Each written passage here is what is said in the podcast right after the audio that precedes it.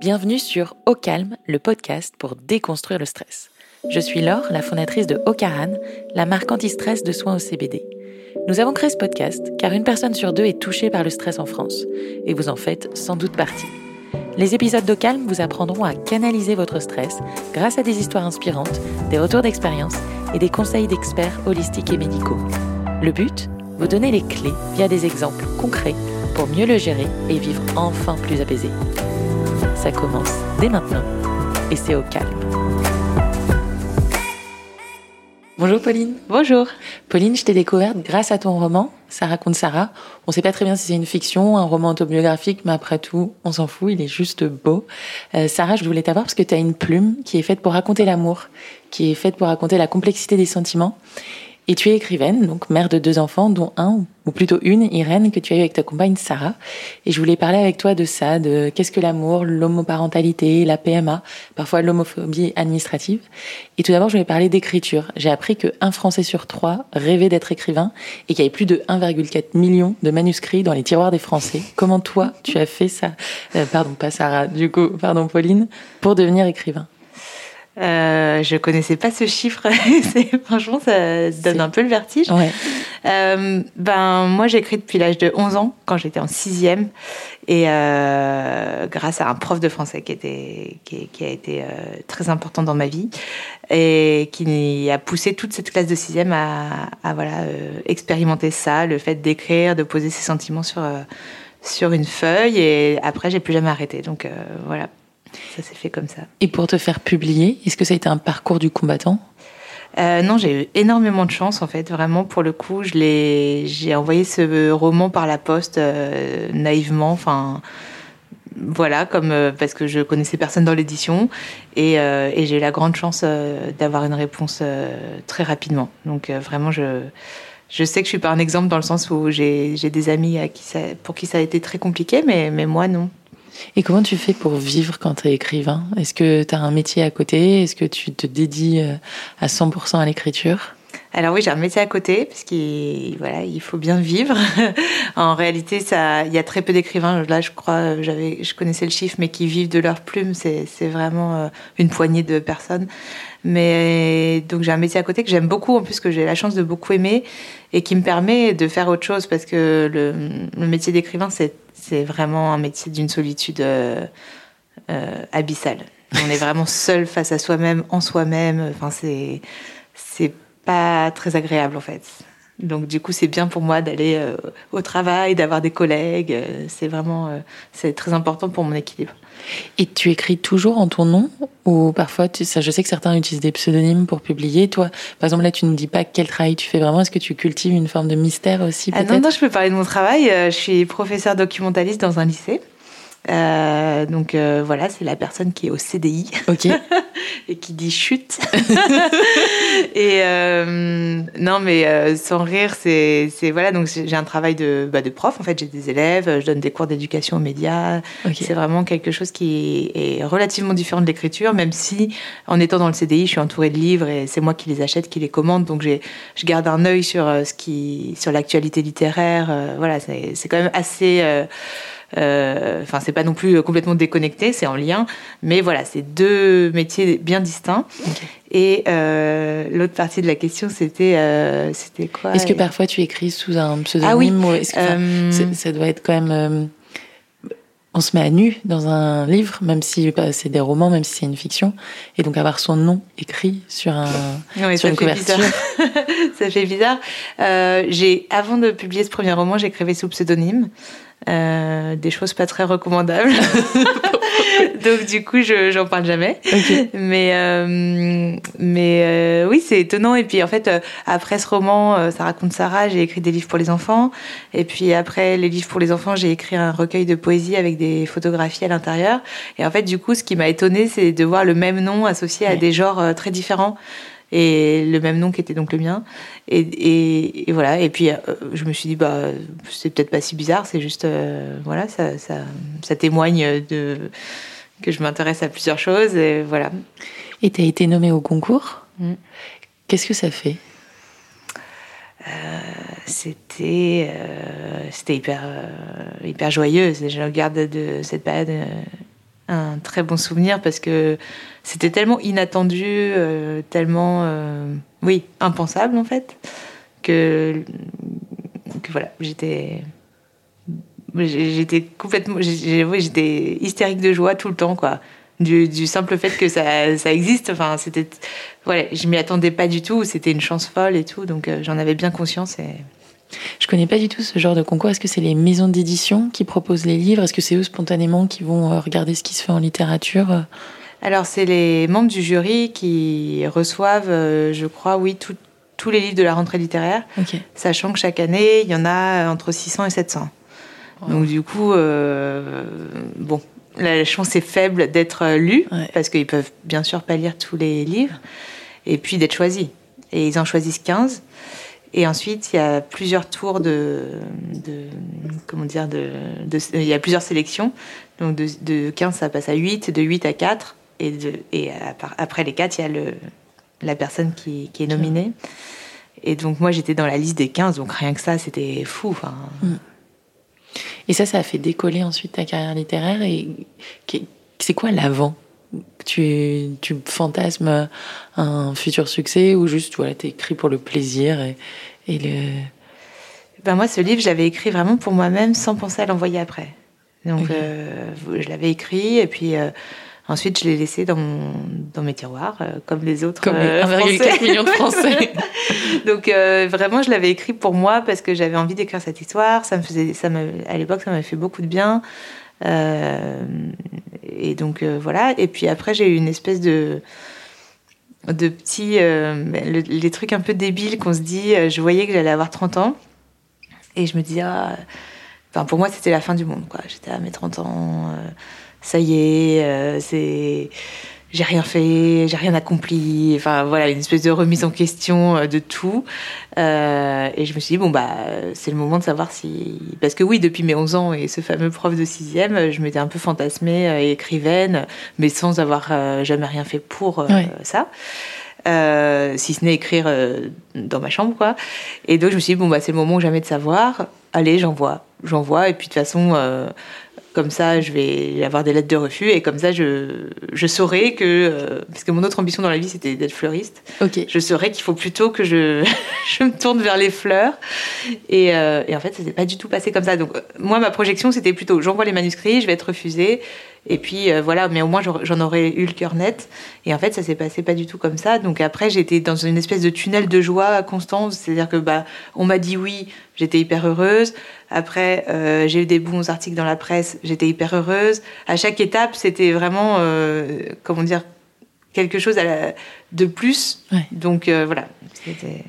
Et tu crois que ce succès, tu l'aurais eu sans la complexité de l'amour que tu as vécu? Euh, c'est ton expérience à toi qui te permet de nourrir une plume aussi, euh, aussi riche. Ben, oui, ouais, c'est très bien dit. Je pense que, enfin, c'est, j'ai mis du temps à me le dire comme ça, mais je pense que euh, bah, que la douleur, enfin, si on peut appeler, oui, la douleur, en tout cas le, le chagrin généré par des choses biographiques de ma vie m'ont permis, peut-être pas le succès, je sais pas, mais en tout cas m'ont permis de a été un terreau finalement euh, à euh, ce livre et, et, ce livre a été une de mes, enfin vraiment une des bonnes choses qui me sont arrivées pour l'instant dans ma vie. Donc en fait, euh, l'expression, euh, comme on dit déjà, à chaque, malheur. Euh, Quelque chose est bon. Ouais, c'est pas comme ça qu'on dit. Il y a, y a, à tout malheur, non? Je trouve plus la formule.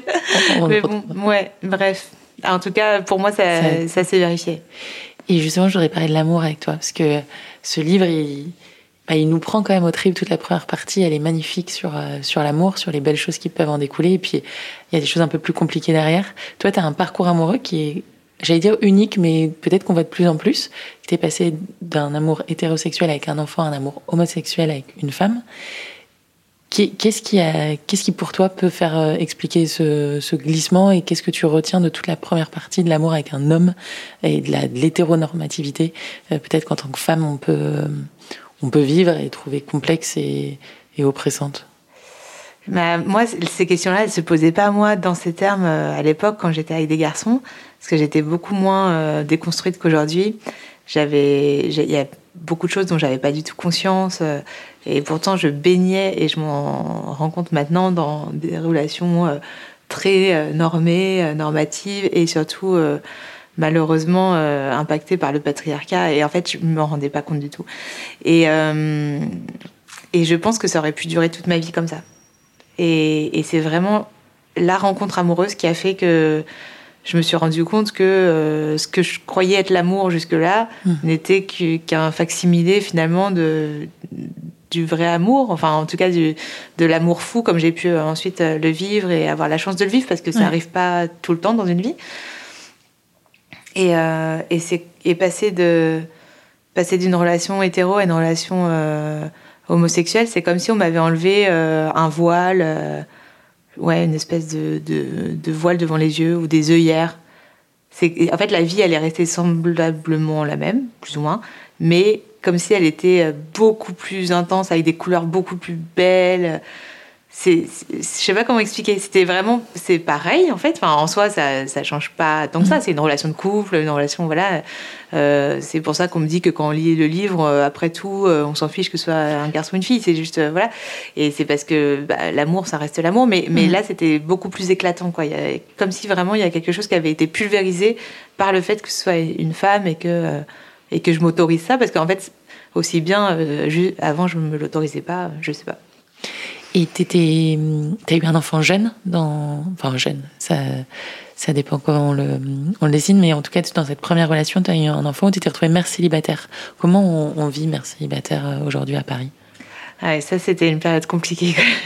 je me suis retrouvée en charge de ma fille, euh, je veux dire en charge à l'élever seule quand j'avais 23-24 euh, ans et j'avais pas de métier encore, donc c'était vraiment très compliqué. Euh, pour des choses pratico-pratiques, payer un loyer, euh, voilà, et puis avoir un endroit pour elle euh, décent euh, où, habiter. Donc ça a été, ça a été vraiment assez angoissant comme période. Il fallait que je trouve des petits boulots qui me permettaient de l'élever et en même temps bah, je devais, je pouvais pas avoir des horaires trop compliqués puisque il fallait, j'avais personne pour mm. s'occuper d'elle. Euh, et puis j'avais envie de m'occuper d'elle moi aussi. Donc euh, voilà, ça a été en termes de logistique, c'était vraiment euh, assez compliqué. Après, ça a été un désespoir vraiment intense quand je me suis retrouvée toute seule sur le coup. Et en fait, après, une fois le chagrin passé, le choc passé, est-ce que c'est un choc c'est souvent on s'y attend pas quand même de quand on fait un enfant de devoir l'élever seul ensuite. Mais ça a été ensuite merveilleux. Vraiment moi j'en garde des, des, souvenirs de ces années-là passées euh, juste toutes les deux euh, enfin ouais c'était c'était magique quoi vraiment. J'ai adoré. Donc euh, j'ai un discours un peu ambivalent quoi. C'était dur mais c'était c'était vraiment trop chouette. Et t'as refait un deuxième enfant. Qu'est-ce qui t'a qu'est-ce qui t'a décidé d'avoir un deuxième enfant? Euh, bah, ma chérie, qui voulait absolument un bébé. Euh, moi, j'étais un peu mitigée parce que j'avais eu ce bébé merveilleux qui était ma première fille euh, et, qui me comblait en fait. Donc voilà. Et, et finalement, c'est lancé et on a eu une petite fille dix ans, pile dix ans après la naissance de ma première. Donc c'est vraiment ces deux maternités que j'ai vécues très différemment parce que en dix ans on évolue, il se passe beaucoup de choses, on voit la vie d'une autre, d'une autre manière. Donc euh, c'était, c'était, c'était trop, trop bien quoi, de revivre ça dix ans plus tard euh, avec une femme et non un homme. Euh, c'est elle qui a porté le bébé, donc moi j'ai pas eu la grossesse comme pour ma première. Enfin, c'était vraiment c'est, c'est mes deux enfants, mais elles sont tellement différentes dans, en tout que mm. c'est deux c'est deux moments de ma vie quoi. L'homoparentalité était dans l'actualité il n'y a pas très longtemps, euh, avec la, loi de bioéthique. Est-ce que tu peux nous expliquer ce que c'est aujourd'hui l'homoparentalité comment on fait quand on est deux femmes pour pouvoir euh, avoir un enfant? Alors c'est un, c'est un combat, c'est un, c'est, c'est un trajet, c'est un parcours. Ça porte vraiment bien son nom, hein, PMA, parcours euh, médicalement assisté. oui, parcours dans le sens où on, bah, quand on se lance, on sait que ça va durer longtemps, que ça va être douloureux, et souvent ça fonctionne pas, et que jusqu'à très peu de temps, il fallait aller à l'étranger quand on était deux femmes, donc avoir des sous. Donc mmh. ça veut dire que les les filles euh, qui étaient euh, précaires pour des tas de raisons, euh, c'est quelque chose qu'elles ne pouvaient pas s'autoriser. donc voilà, c'est c'est compliqué. Et puis jusqu'à très peu de temps aussi, il y avait cette question de l'affiliation avec les, les, bébés une fois qu'ils étaient arrivés, qu'ils étaient nés. il y avait un deuxième combat qui s'engageait et dont on parlait beaucoup moins dans les médias, qui était le combat pour pouvoir être légalement euh, la maman de l'enfant quand on n'était pas celle qui l'avait porté. Et donc ça, ça, je crois que ça a engendré des, dans les couples de femmes euh, des douleurs euh, quasi plus, comment dire, plus intenses encore que celles engendrées par la PMA. Il me semble, pour avoir parlé avec d'autres couples de femmes, parce que c'est une douleur qui est un peu inexplicable en fait. et puis les gens n'étaient pas forcément au courant. Enfin, c'est vraiment quelque chose qui se passait un peu dans l'ombre mais qui euh, psychologiquement, je pense, a, fait pas mal de dégâts. Parce que c'est Sarah qui a porté l'enfant, donc c'est elle qui a été reconnue mère dès le départ. Comment toi tu as fait pour pouvoir être reconnue mère? Voilà, c'est ça. Donc c'est Sarah qui a donné naissance à notre bébé. C'est moi qui suis allée déclarer à la mairie de l'arrondissement la naissance du bébé. Et j'ai reçu en retour un, document indiquant uniquement le nom de Sarah euh, comme maman. Et moi, j'apparaissais même pas sur le document, même en tant que, je sais pas, compagne, ou voilà. Et, euh, donc, ça donne à, à, la maman qui a porté l'enfant euh, les droits parentaux. Euh, donc, le droit, enfin, tous les droits parentaux. C'est-à-dire que si le bébé a quoi que ce soit et va à l'hôpital, c'est cette maman-là qui a le droit de l'accompagner. L'autre maman ne peut pas l'accompagner pour prendre les transports, l'avion, le mmh. train c'est la maman. Enfin voilà, donc c'est, c'est, ça bloque à un certain nombre de niveaux de la vie quotidienne qu'on n'imagine pas. Euh, voilà. Euh, du coup, ensuite, pour l'autre maman, il fallait à l'époque euh, faire des démarches très longues qui commençaient par bah, une inspection de police. il fallait se rendre au commissariat pour être interrogé par des policiers euh, sur euh, le bien fondé de notre demande, pourquoi, euh, sur les ressources de notre foyer, sur enfin des choses très intimes. Et c'était cette première étape-là qui, qui était une des plus difficiles, en fait, d'aller devant des gens qu'on ne connaît pas. Et en plus, moi, dans mon cas, mais je pense que c'est souvent le cas, c'était que des hommes raconter pourquoi j'avais envie d'adopter l'enfant que j'avais tellement attendu et que souvent on a tellement attendu parce qu'encore une fois un parcours de PMA c'est pas magique. Donc c'est voilà. Et se justifier de ça enfin voilà c'était lourd c'était douloureux c'était compliqué. Et euh, Dieu merci maintenant euh, ça n'existe plus mais euh, c'est voilà pendant pendant très longtemps ça a été la procédure donc c'était une procédure qu'on appelait d'adoption plénière mais pour que les tribunaux valident cette adoption il fallait en passer par donc cette entrevue au commissariat. Parfois, il y avait aussi dans certains départements des assistantes sociales qui venaient euh, à la maison observer l'environnement du bébé. Euh, voilà, chose qu'on ne demande jamais, évidemment, dans un couple hétéro. Hmm. Et tu disais, tu t'es retrouvée face à des hommes pour la plupart du temps à devoir expliquer pourquoi tu avais envie d'adopter. Hmm. Est-ce que dans tout ton parcours euh, avec cette administration, tu as ressenti de l'homophobie ou tu trouves que non, aujourd'hui, c'est, c'est plus intégré, plus compris et, et vous êtes, tu t'es senti accompagnée? Bah, En termes humains, euh, j'ai pas ressenti spécialement d'homophobie, c'est-à-dire que ces policiers-là, ils étaient plutôt même désolés d'avoir à faire cette procédure, et, ils se sentaient plus, enfin, ils étaient obligés de le faire, et, j'ai senti aucun jugement, aucun, euh, aucun rejet, pas du tout. En revanche, il y a une homophobie qui était euh, complètement latente et euh, et, qui apparaît dans les documents. On a perdu et je sais que du coup, en fait, après en avoir parlé avec plein d'autres gens, c'était très souvent le cas. Le dossier, on le retrouvait plus, il fallait le recommencer. Les dossiers, c'est hyper brutal, mais parce qu'à chaque fois, il y a écrit père, mère, père, mère. Alors même qu'il s'agit de dossiers pour des adoptions plénières de, de femmes et femmes mais pour autant, ils n'ont pas changé les documents. voilà, donc ça, ça, se retrouve dans des petits détails qui ont l'air de rien et qui sont pas graves. En fait, quand j'en parlais, euh, souvent on me disait mais oui, mais t'es sa maman, euh, t'as pas besoin de ça pour être sa maman, euh, voilà. Mais en fait, c'est l'accumulation de ces petits détails qui fait qu'on se dit que oui, là on est à une période vraiment de transition, je mm. pense, de charnière, où la société va changer. Là, elle est en train, elle est en train de le faire, mais c'est pas encore le cas, et du coup, euh, il reste encore des, résidus de choses qui sont qui sont difficiles à encaisser, quoi. Et tu disais que tu l'avais allaité. Euh, c'est pas commun. Est-ce que tu peux m'expliquer comment tu as réussi? Oui, ben je l'aide toujours. Ah, super. Donc euh, c'est une histoire qui dure euh, euh, tellement c'était fou et du coup j'avoue qu'on a un peu du mal toutes les deux à arrêter mais mais parce que ça aussi c'est un peu comme le livre je m'y attendais pas et c'est arrivé et c'est incroyable ben, j'ai appris pendant la grossesse de Sarah qu'il était possible pour une femme qui ne porte pas l'enfant d'allaiter. Et je me suis dit, bah, essayons, parce que voilà, moi, je, je trouvais ça fascinant. Je me disais qu'en plus, ça pouvait aider euh, d'être de maman euh, à pouvoir nourrir un bébé. C'est même super. Euh, et puis, voilà, j'avais voulu allaiter Bercy, ma grande fille, et j'avais pas réussi.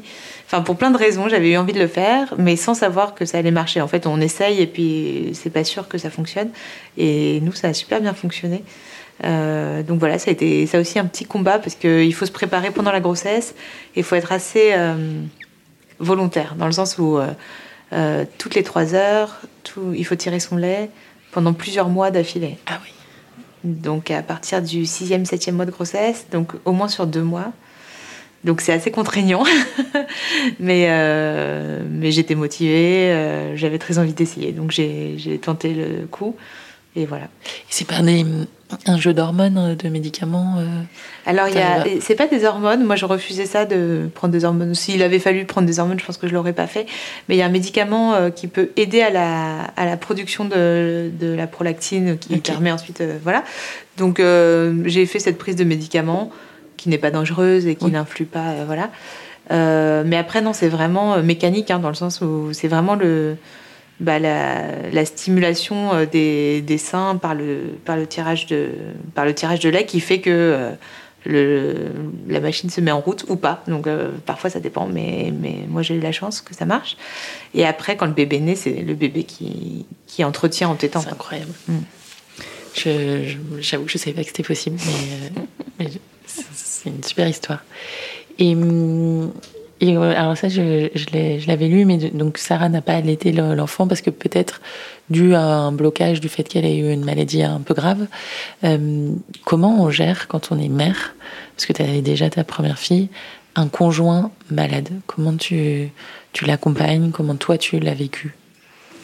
Oui, bah, donc c'est vrai qu'elle n'a pas eu la chance d'allaiter euh, parce que elle avait subi quelques années auparavant donc un cancer du sein et, qui reste euh, pour moi, euh, oui, un traumatisme dans le sens où bah, c'est très difficile de voir euh, la personne qu'on aime le plus sur, sur Terre souffrir, traverser une épreuve devant laquelle on est complètement impuissant.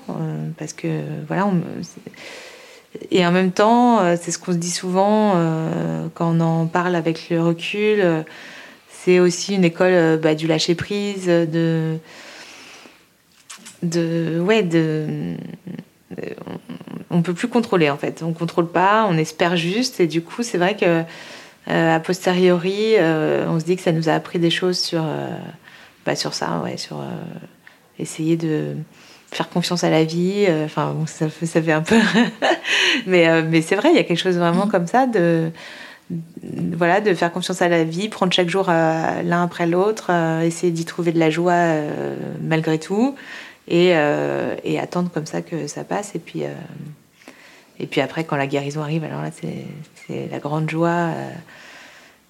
Moi, je me souviens surtout voilà, des grands moments de joie où on avait fêté, parce que la guérison, elle se fait par étapes, donc les, différentes étapes et tout ça, plutôt que j'ai préféré retenir ça.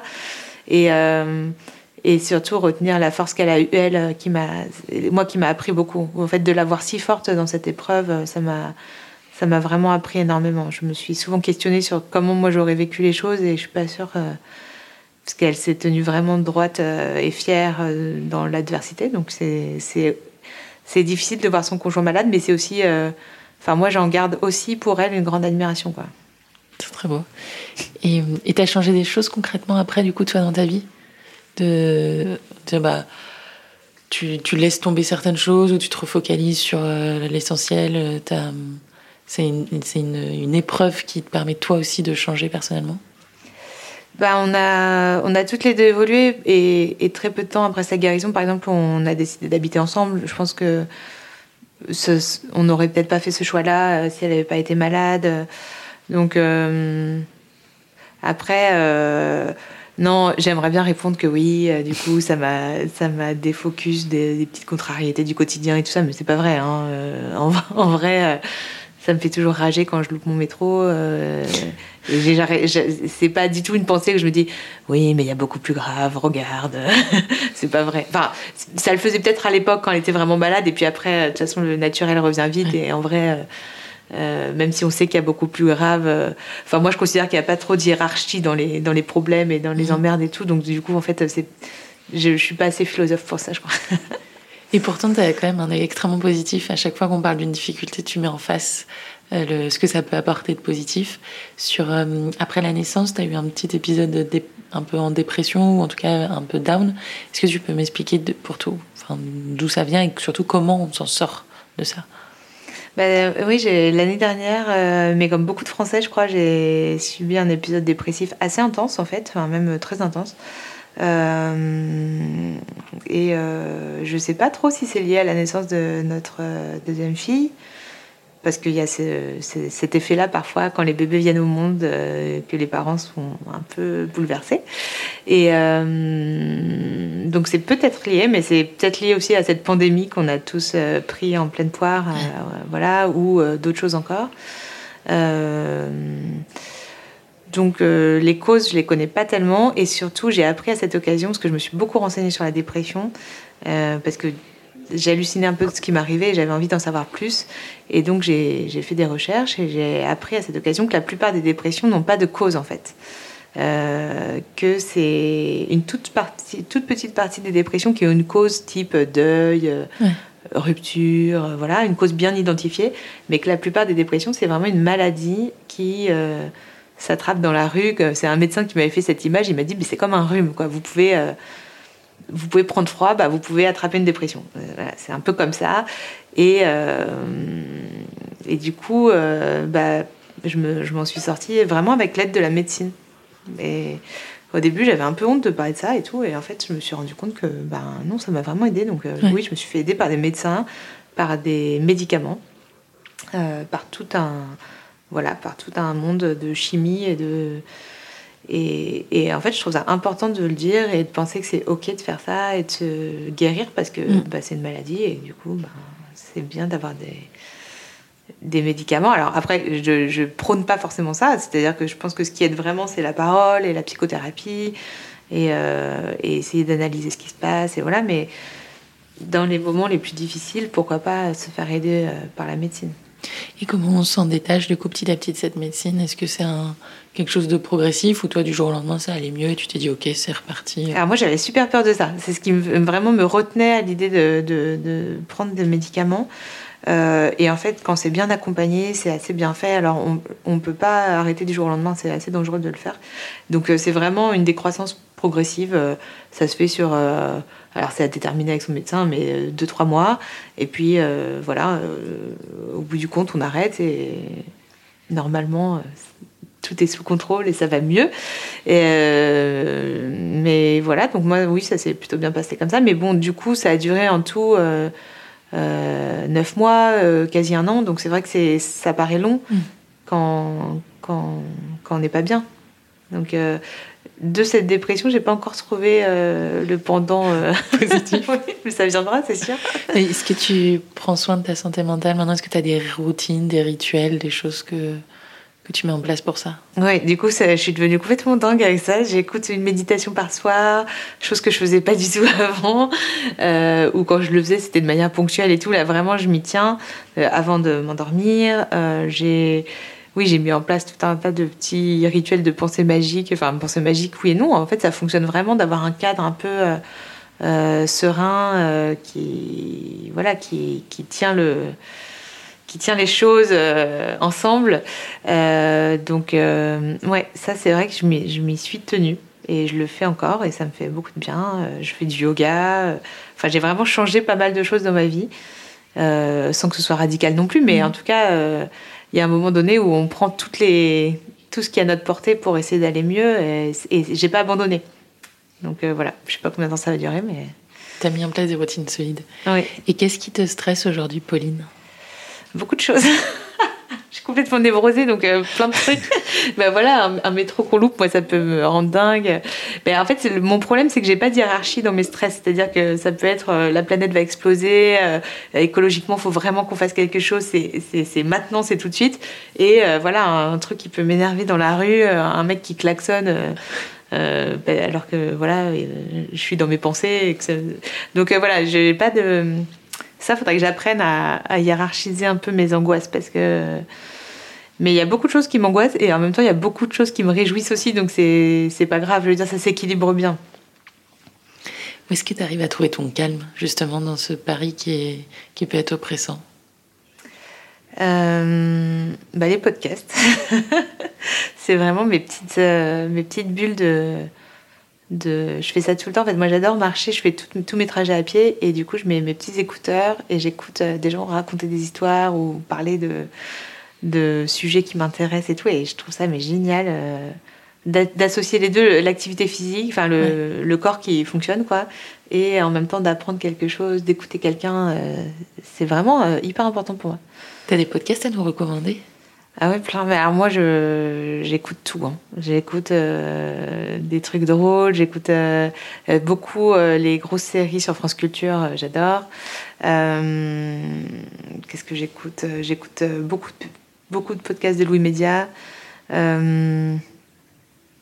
ce qui me passe sous la main, vraiment. Enfin, sous la main, dans l'oreille.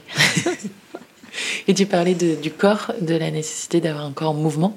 Est-ce que tu as des, routines autour du sport ou des choses que tu fais pour euh, voilà, relier, vu que tu as une profession qui est très cérébrale, pour la, pour la relier au corps? Bah, pas tellement et ça me manque beaucoup. Je vais au travail à pied, donc ça déjà c'est bien. Je sais que je vais marcher 45 euh, minutes pour aller au travail et ça fait vraiment beaucoup de bien. Après, j'avoue que dans cette vie qu'on mène à Paris, avec un bébé en bas âge et tout, c'est hyper difficile de s'astreindre à, à, une routine euh, sportive. Euh, je fais du yoga quand je peux, mais je le fais chez moi euh, avec un bébé qui me grimpe dessus. voilà, donc bon, c'est bien, mais je pense que ça vaut pas une vraie séance de yoga en studio avec un prof, quoi. J'aimerais bien ouais, développer ça, c'est vrai. Avant, j'allais à la piscine beaucoup, mais avec le confinement, euh, ça a été fermé. J'ai pas repris cette, euh, cette habitude. Et tu parlais de lâcher prise tout à l'heure. C'est un mot qui m'a beaucoup marqué. Comment toi tu lâches prise maintenant? Est-ce que c'est mm, en, changeant de lieu, en te mettant dans un état mental, en, par des pensées? Comment tu arrives à, voilà, décrocher du quotidien? Euh, Non, moi je lâche vraiment prise quand je suis ailleurs quand je sors de mon cadre de chez moi. Quoi. Chez moi, j'ai du mal à lâcher prise. Dans mon intérieur, dans ma maison, euh, c'est compliqué. C'est... Mais, mais dès que je suis ailleurs, c'est, c'est bien. Je suis beaucoup moins stressée. Euh, je sais pas pourquoi. Parce que tu n'as peut-être pas la pression du quotidien à gérer, à te dire il faut faire le ménage, il faut faire la cuisine. Exactement, c'est vrai. Il faut être là pour les autres. Comment ça se répartit la charge mentale entre deux femmes? Pour toi, tu vois une différence avec euh, un homme et une femme? Euh, Oui, quand même. Ouais, ouais. ouais. quand même. Après, euh, quand on me pose cette question, je réponds que, bah, que oui, parce que c'est vrai, par rapport à plein de couples hétéros autour de moi, euh, je vois quand même une grosse différence. Après, je me rends compte que la charge mentale, c'est pas qu'une question de sexe, et que c'est aussi une question d'individu, d'identité. et, et voilà, moi, il se trouve que dans mon couple, c'est moi qui suis le plus souvent à la maison pour plein de raisons et que du coup euh, je suis plus présente euh, au quotidien euh, voilà mais mais c'est pas parce que là pour le coup c'est pas une question de sexe. Il se peut que si je sors mon deuxième roman l'année prochaine comme j'en ai bien l'intention je sois appelée à moi à mon tour me déplacer beaucoup pour aller le présenter en province ailleurs etc et dans ce cas là ça va les rôles vont s'inverser. Mais là en l'occurrence en ce moment c'est plutôt moi qui suis qui suis à la maison et en charge de la logistique. Et c'est vrai que bah, ça prend beaucoup de place quand on a des enfants. Euh, c'est assez lourd, quoi. Je Je savais pas que tu sortais un deuxième roman. Comment tu t'organises là pour l'écriture? Euh, bah là, il est fini d'écrire puisqu'il va sortir, donc ça, je suis très contente de ça. Et j'essaye d'écrire le troisième, mais du coup, c'est très très compliqué. Ça, c'est compliqué. C'est aussi pour ça que ça m'angoisse pas mal d'être chez moi, puisque c'est pas du tout un espace où, de création. C'est pas possible en fait. Il y a trop de, trop de choses, il y a trop d'agitation, trop de. Oui, voilà, de logistique euh, intérieure. Donc, du coup, il faut pour que je puisse écrire, m'extraire du quotidien, et c'est pas si simple quand on a un travail, une famille, des amis et je euh, je sais pas quoi encore, de s'accorder à soi-même du temps, de se dire c'est d'accord de prendre du temps pour faire ça, cette activité qui est quand même, euh, comment dire, enfin qui, est, qui est loin d'être une obligation. C'est vraiment, mm. je le fais parce que j'ai envie de le faire, mais donc du coup, c'est vraiment une question centrale dans ma vie d'arriver à assumer pleinement mon, mon désir d'écrire à tel point que je puisse dire aux autres bon alors là désolé mais il euh, faudra pas compter sur moi je vais euh, je sais pas partir deux jours dans une mm. maison pour me pour me mettre euh, loin et écrire on en voit beaucoup des lieux de retraite pour artistes ou pour qu'ils puissent bah, faire un peu phosphorer leur création. Tu as déjà testé ce, ce type de j'ai fait une résidence cet été en Allemagne. Euh, c'était une résidence euh, euh, auteur-traducteur, donc on était en binôme. moi j'étais avec ma traductrice du coup, et, on était logés. Alors c'est génial quoi, c'est, on, est, on est logés, nourris, et on est là pour créer. Donc c'est vraiment c'est le rêve. Mais dans ce genre de résidence, souvent il y a quand même des gens sans enfants parce que c'est compliqué. souvent c'est entre une semaine et je ne sais combien de jours. Euh, combien de temps, parfois plusieurs mois même, mais rien qu'une semaine, euh, logistiquement, pour s'organiser, c'est assez compliqué. Mais, mais moi, enfin, vraiment, quand mes enfants seront grands, si je suis toujours euh, écrivaine, je, je, vais passer ma vie à faire ça. C'est trop bien. Franchement, c'est trop bien. On, on, est dans un endroit fait pour ça. C'est parfait. Et, et, et, la logistique avec les enfants, comment tu fais si tu dois partir une semaine? Bah voilà, ouais, ça c'est compliqué. c'est compliqué bah, il faut, ça se prépare en fait. C'est, en fait, c'est ça la charge mentale. C'est pas tant la semaine en elle-même, c'est toute la préparation en amont, euh, penser à tout, euh, les sacs de piscine, les autorisations de sortie, les qui va aller chercher qui à l'école à telle heure et qu'est-ce qu'ils vont manger. il faut tant d'habits propres. Et, enfin voilà, c'est, enfin tous les parents connaissent ça. Hein, c'est, rien d'extraordinaire, mais c'est juste, euh, bah, ça prend un espace dingue. C'est quoi être au calme pour toi aujourd'hui? Ça serait quoi le calme ultime? Bah, La solitude. la fille en dépression. Bah, être seule, vraiment, moi je, suis calme que quand je suis seule. c'est nerveux. Si tu veux, on va te laisser le, la, chambre. Oh, mais c'est mon rêve, vraiment c'est mon rêve. Juste pouvoir dormir et écrire, par exemple, à l'heure que je veux. Mm, incroyable. Parce qu'on enregistre les podcasts à l'hôtel Oi où on a un studio de massage. Dans une et donc très belle chambre, oui. très belle vraiment très envie. Que je recommande chaudement. Est-ce qu'il y a une personne que tu admires? Particulièrement pour sa capacité à résister à la pression, au stress et que tu nous recommandes d'interviewer? Ah, faut que je réfléchisse, mais je pense que oui, dans mes copines, il y a des, je pense qu'il y, a des filles que j'admire énormément pour ça. Ouais, des gens qui, en toutes circonstances, sont toujours euh, hyper zen. Euh, tu sais pas comment ils font. ils ont toujours l'air bien. Euh. Peut-être qu'ils ne le sont pas intérieurement. Non, peut-être, oui, c'est ça. Ouais, ouais. Je vais réfléchir. Merci beaucoup, Pauline, et bon courage pour la sortie de ce roman. On a hâte de le lire. Merci. À bientôt. C'est la fin de cet épisode. J'espère qu'il vous aura offert quelques clés pour une vie plus apaisée. Si vous aimez Au Calme, n'hésitez pas à le partager à vos proches, à nous mettre 5 étoiles et à nous écrire des petits commentaires, ça nous aidera beaucoup. Pour découvrir tous les bienfaits du cannabis breton pour le corps et l'esprit, rendez-vous sur ocaran.com et entrez le code OCALM, H-O-K-A-L-M, pour bénéficier de 10% de réduction sur votre commande. Merci à tous pour votre écoute et à très vite pour un nouvel épisode.